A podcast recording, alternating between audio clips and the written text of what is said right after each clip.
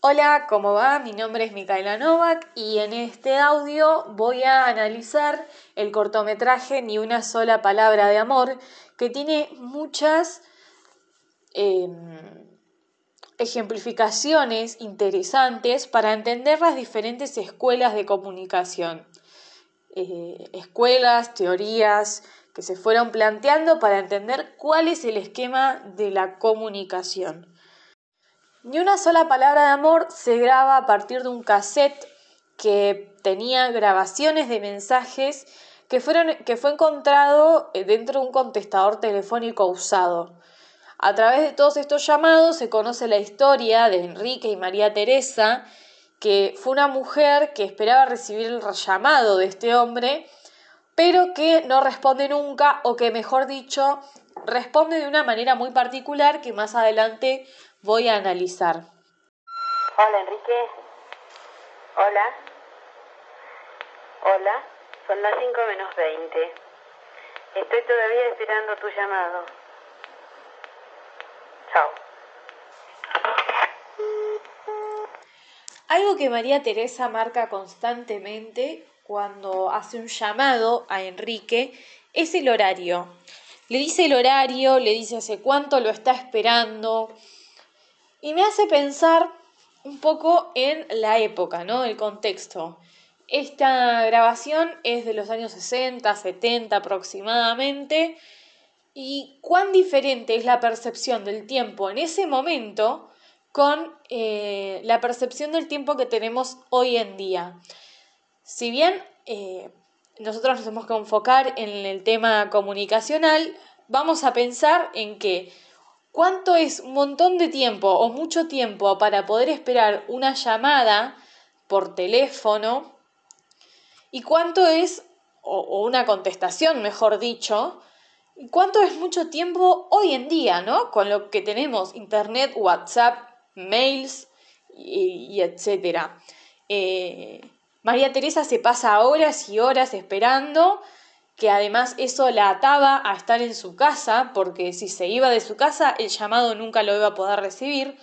Hoy en día es totalmente diferente, uno puede seguir con su vida, con su día a día y saber que si la otra persona eh, pretende contestar o quiere comunicarse, tiene la forma, es mucho más fácil, accede al teléfono celular y hay, mucha más facilidad de comunicación.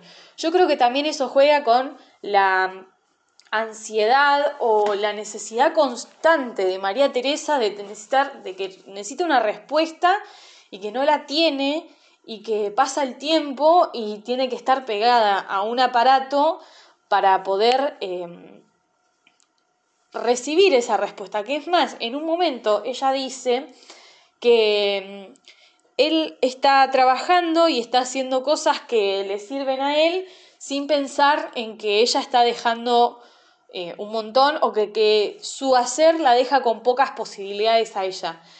Pensando un poco en ese momentito de la grabación, digo, claro, ella tenía que estar pegada al teléfono porque había problemas legales, problemas de dinero por lo que se escucha. Em, y necesitaba respuestas de parte de Enrique que no tenía, que no llegaban y que si ella se movía de al lado del aparato, no, las iba a poder recibir.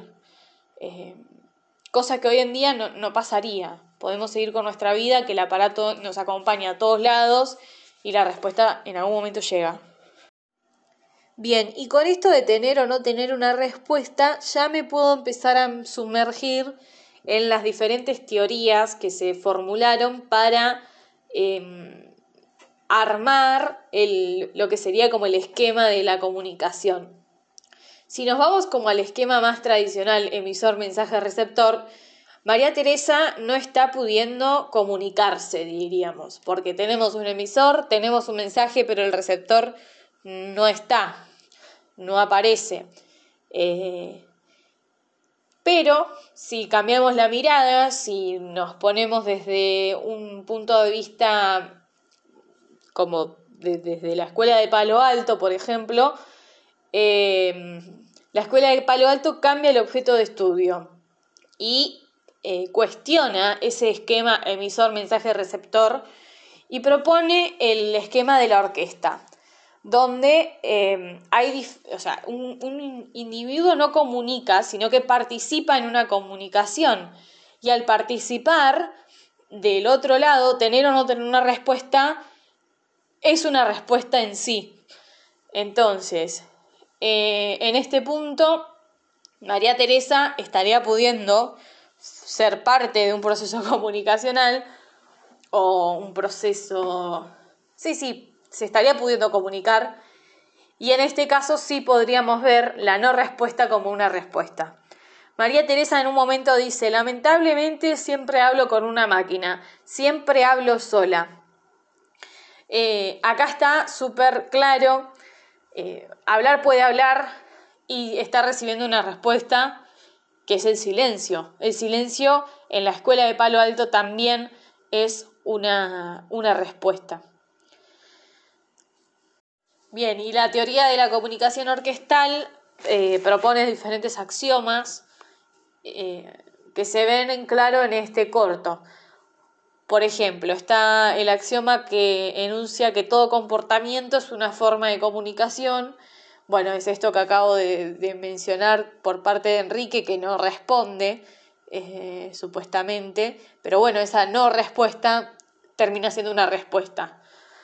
Eh, otro axioma que se, que se ve en claro enuncia que toda comunicación existe un nivel digital, que es lo que se dice, y un nivel analógico, que es cómo se dice, que, bueno, en este punto ya empezamos a hablar de la actitud de cada personaje, eh, que en el texto lo llaman partitura, como una analogía a el comportamiento justamente del sujeto dentro del proceso comunicacional. A lo largo del corto, María Teresa, si vamos a hablar de su comportamiento y su actitud, es muy... Em, tiene un objetivo muy claro. Ella sabe lo que necesita de Enrique, necesita una respuesta que le traiga soluciones a todas esas cuestiones que hay entre medio del terreno, de la plata, de todas esas cosas, y también una respuesta amorosa, porque, bueno, por lo que se dice, parece haber una relación amorosa que está muy deteriorada. Eh, pero el tono de María Teresa es de desesperación por momentos y en otros de enojo, pero siempre con un objetivo muy claro y se le nota en la voz, en la decisión y en la determinación. En un momento dado de el corto, Enrique irrumpe, contesta el teléfono y tenemos dos personas totalmente distintas. Enrique, que venimos haciéndonos una imagen de él, o en qué estará, o qué será, o cómo responderá, yo todo el tiempo imaginaba que si en algún momento aparecía, iba a tener una voz de atorrante terrible. Pero muy, muy, muy al contrario de mi, mi idea o subjetividad, Enrique aparece con una voz de cansado y de agotado impresionante. Eh, si nos vamos a detener en investigar un poco más la historia real de qué pasó, qué estaba pasando en ese momento, nos enteramos de que Enrique estaba trabajando muchísimo porque eh, había una crisis en el país y necesitaba trabajar un montón. Y ahí uno se compadece un montón de Enrique, pero bueno, esto ya estamos hablando de cuestiones muy subjetivas que no vienen al caso. Eh, entonces, por un lado tenemos a Enrique con esa, eh, ese cansancio y agotamiento de la vida y o de escuchar a María Teresa llamar y llamar y llamar y, e insistir. Y María Teresa, que viene con toda esta determinación y con todo este, este ímpetu de decirle, estoy cansada, solo tengo silencio, y cuestiones así muy, muy tajantes, muy fuertes, cambia, da un giro totalmente 360 grados, da un giro total y ella empieza a tener una actitud muy sumisa, podría decirse, con miedo también podría decirse, pero en fin, esta partitura cambia totalmente, esta eh, este comportamiento que cada uno iba teniendo a lo largo de la comunicación cambia totalmente. Bueno, en este, en este corto entonces queda muy claro cómo eh, esta idea de, las diferentes partituras que uno puede tener en un proceso de comunicación.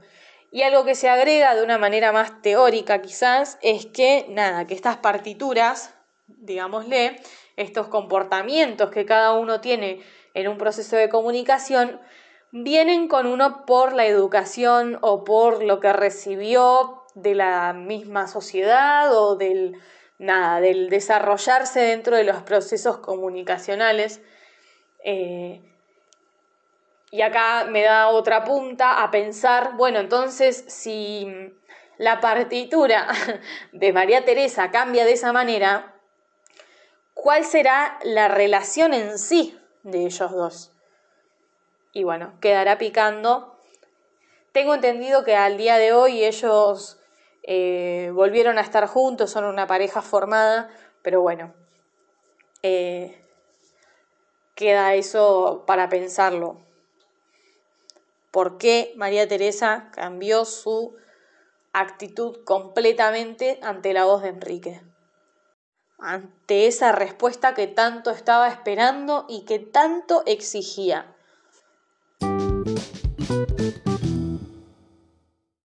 Bueno, ese fue mi análisis de ni una sola palabra de amor, eh, atravesada por la Escuela de Palo Alto de las teorías de la comunicación.